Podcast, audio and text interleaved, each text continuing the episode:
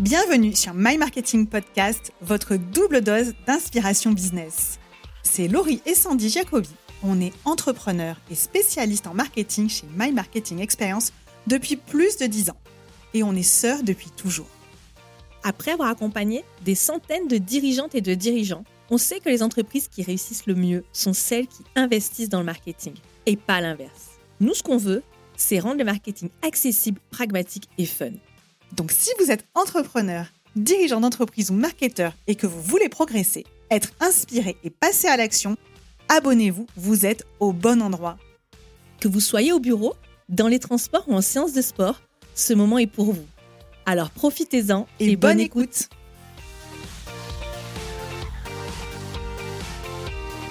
Bonjour et bienvenue dans ce nouvel épisode de My Marketing Podcast.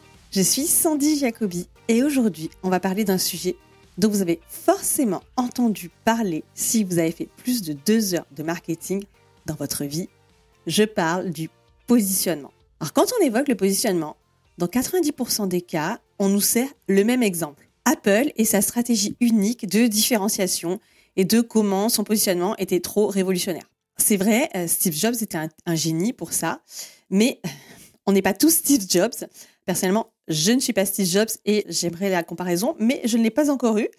Euh, du coup, alors que tout le monde, ou presque, sait ce que c'est le positionnement d'une marque, quand on pose la question c'est quoi votre positionnement? Ben, On entrevoit de la panique dans le regard. Parce qu'en réalité, c'est pas si simple. La réponse que j'entends souvent de la part de nos prospects ou de dirigeants avec qui je parle quand je leur pose la question du positionnement, eh bien, c'est très souvent la même, c'est pas clair. Eh bien, dites-vous que si c'est pas clair pour vous, c'est encore moins clair pour vos clients. Et oui, c'est un souci.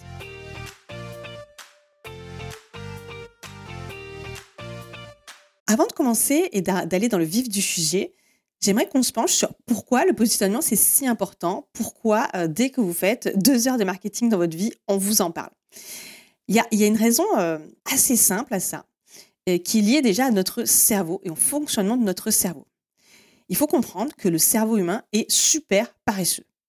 Donc pour simplifier sa tâche, il va comparer des informations.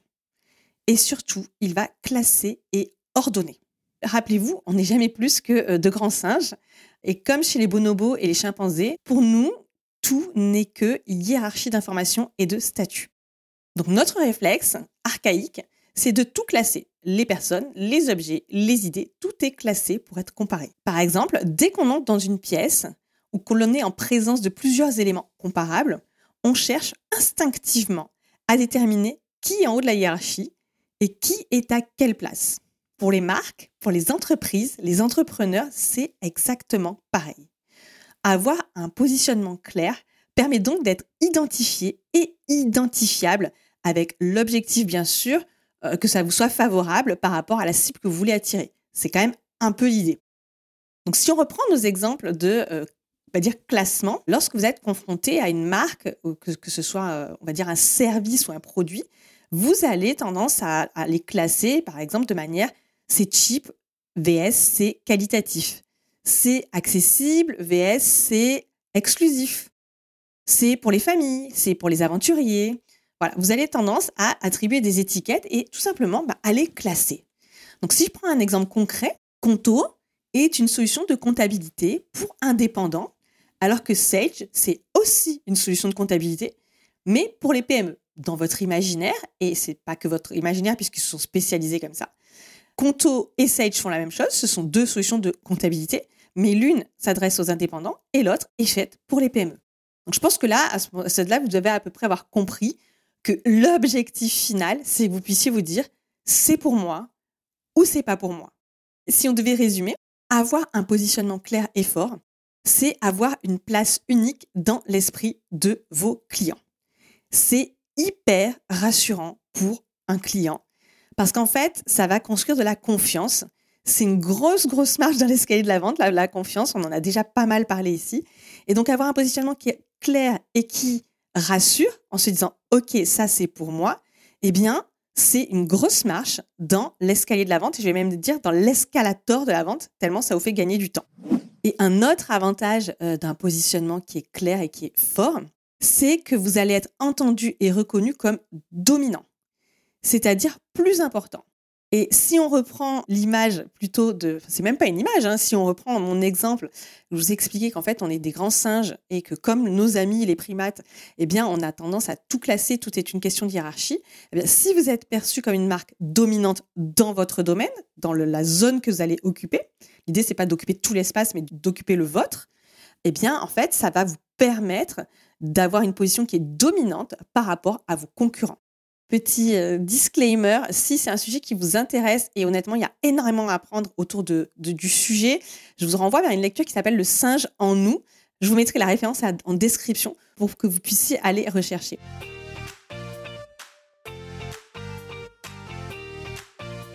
Maintenant qu'on a vu pourquoi c'est hyper important de construire son positionnement, je vous propose de voir comment on construit son positionnement. Le positionnement, c'est vraiment une composante de votre marque. Donc avant de le travailler ou de le retravailler, parce qu'on peut également le faire évoluer, il y a des étapes dont on ne parlera pas dans cet épisode parce que ce serait beaucoup trop long, mais ce sont des étapes essentielles que vous devez avoir adressées et c'est un travail que vous devez avoir fait au préalable, qui est de bien identifier et comprendre qui est votre cible client, quels sont ses besoins, quels sont ses problèmes, quels sont ses objectifs, ses peurs, ses craintes? Bref, vous l'aurez scanné et passé à la moulinette pour bien tout comprendre de votre audience cible. Donc ça, je ne peux pas en parler dans l'épisode parce que c'est beaucoup trop long. En revanche, je vous mets une ressource en description vers un autre épisode qui pourra vous aider à le faire. Si vous êtes prêts, on va partir pour les cinq étapes pour entamer un travail sur votre positionnement et le clarifier. Première étape, Faites le point sur votre positionnement actuel en interrogeant vos clients et vos prospects. Comment ils vous perçoivent?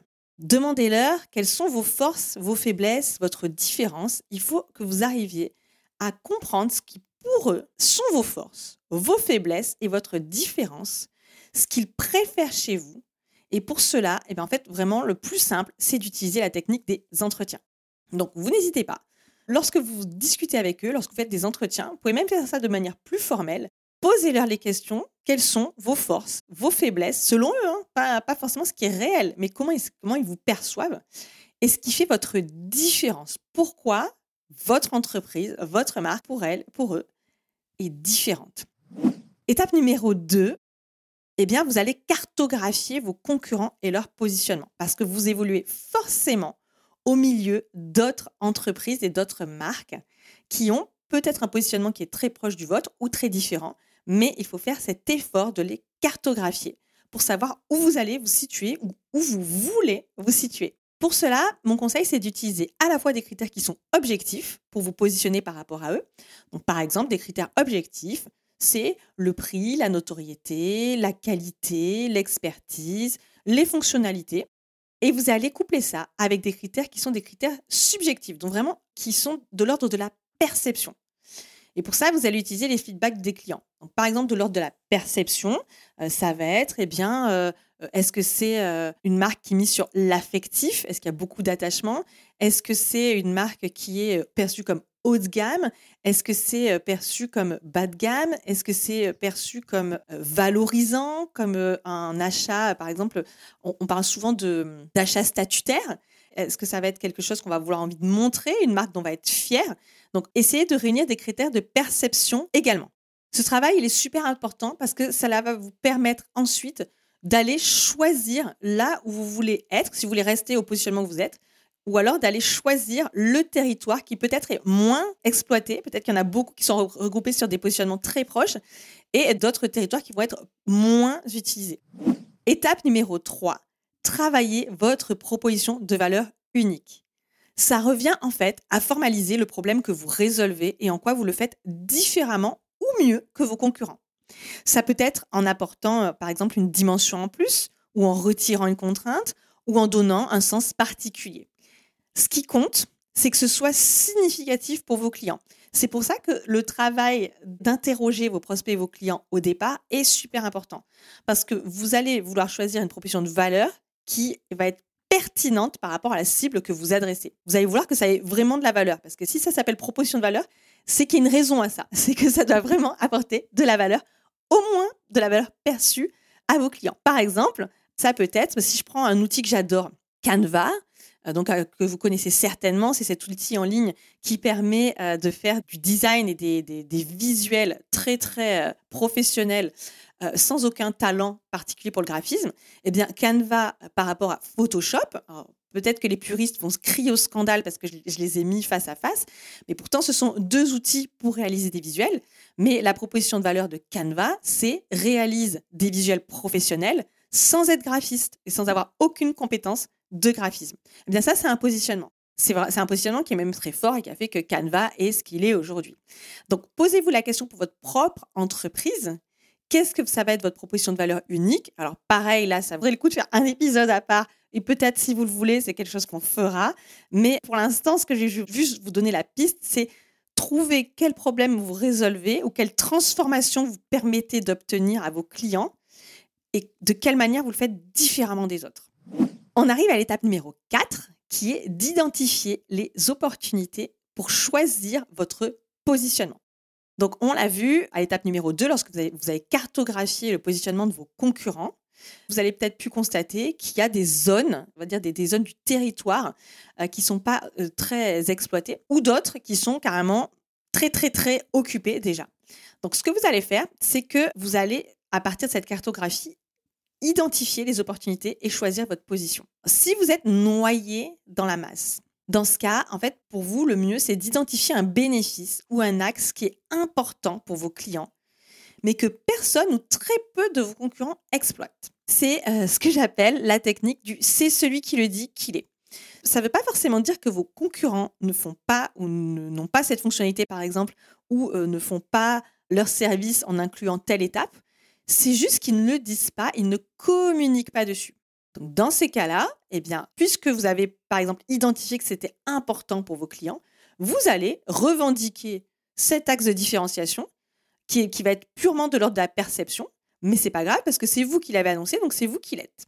Alors ça, c'est, je me souviens avoir eu euh, cette conversation avec un client un jour où on avait mis en avant le fait que euh, dans sa manière de travailler, dans le service qu'il apportait aux clients, il y avait une phase d'analyse et de consulting approfondi avec du, vraiment du, conseil. il me dit, mais ça, je ne peux pas le mettre en avant parce que tous mes concurrents le font. C'était vrai, probablement que tous les concurrents le faisaient, mais personne ne le disait. Personne ne le valorisait. Eh bien, le simple fait d'avoir mis en avant que dans sa méthode, il y avait, c'était pas que de l'exécution, mais qu'il y avait également du conseil.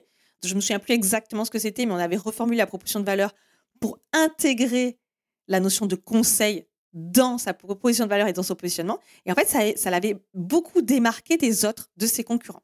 Un autre exemple beaucoup plus grand public, c'est le cas de Contrex. Donc Contrex, si je demande le Contrex, à quoi ça sert, c'est quoi? Vous allez probablement me dire, Contrex, c'est l'eau pour maigrir. C'est l'eau qu'on utilise quand on fait un régime. C'est l'eau qu'on achète et laquelle on se balade quand on veut perdre du poids. Que les choses soient claires, ce n'est pas propre à Contrex d'aider à faire un régime parce qu'en fait, toutes les eaux à partir du moment où vous augmentez votre, euh, vous buvez plus d'eau, vous allez éliminer. C'est le principe même de l'eau, en fait. Hein. Toutes les eaux vous permettent d'éliminer. Mais Contrex a identifié qu'il y avait une douleur et un problème particulier lié au fait de boire pendant un régime. Donc, ils se sont positionnés sur ce créneau. C'est leur positionnement, c'est l'eau pour faire maigrir. Et je vais vous donner un dernier exemple. C'est avec un client qui est éditeur de logiciels. On a récemment retravaillé son positionnement et on a identifié qu'une peur associée à la digitalisation et à l'automatisation, c'est euh, la perte d'identité et la perte d'âme.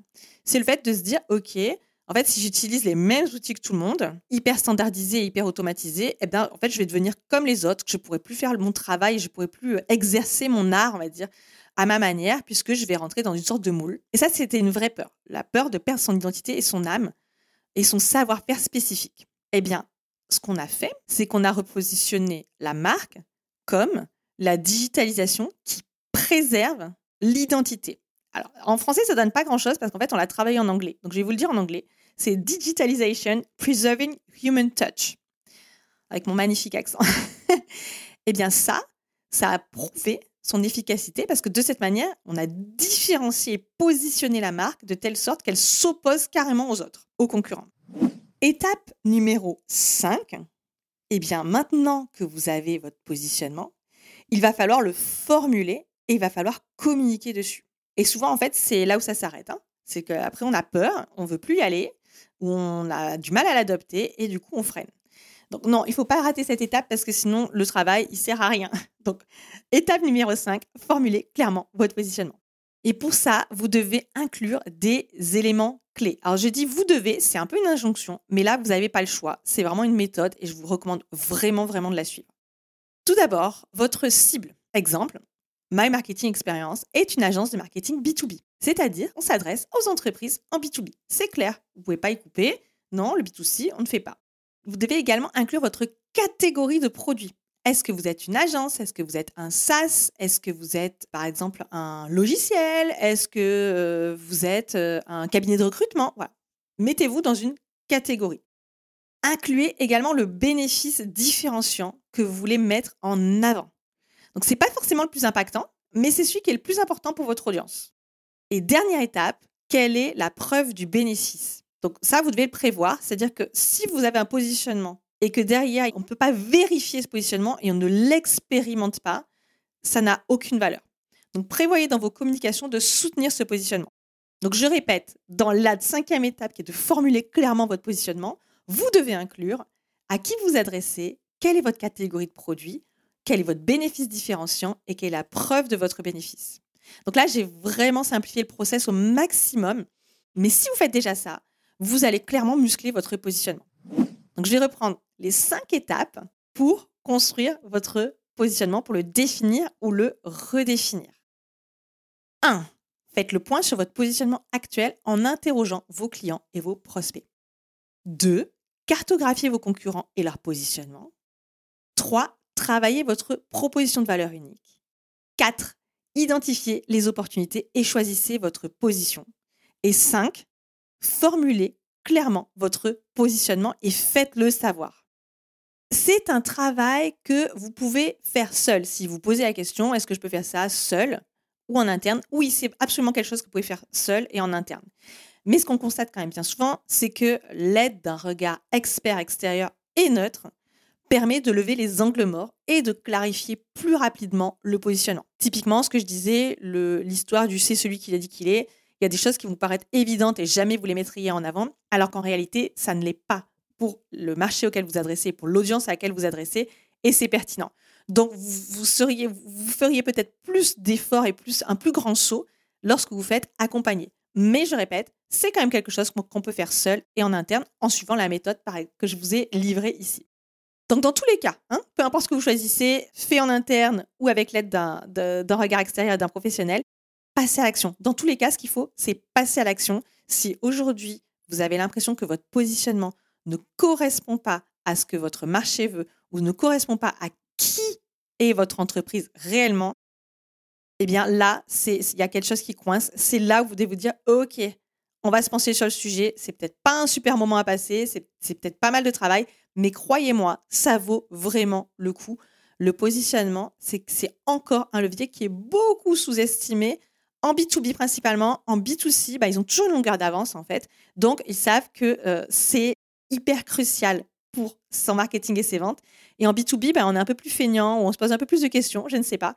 Mais en tout cas, je peux vous assurer que toutes les entreprises qu'on a accompagnées, qui ont travaillé leur positionnement, qui l'ont revendiqué, eh bien, elles ont eu, ça a eu un impact sur leur performance.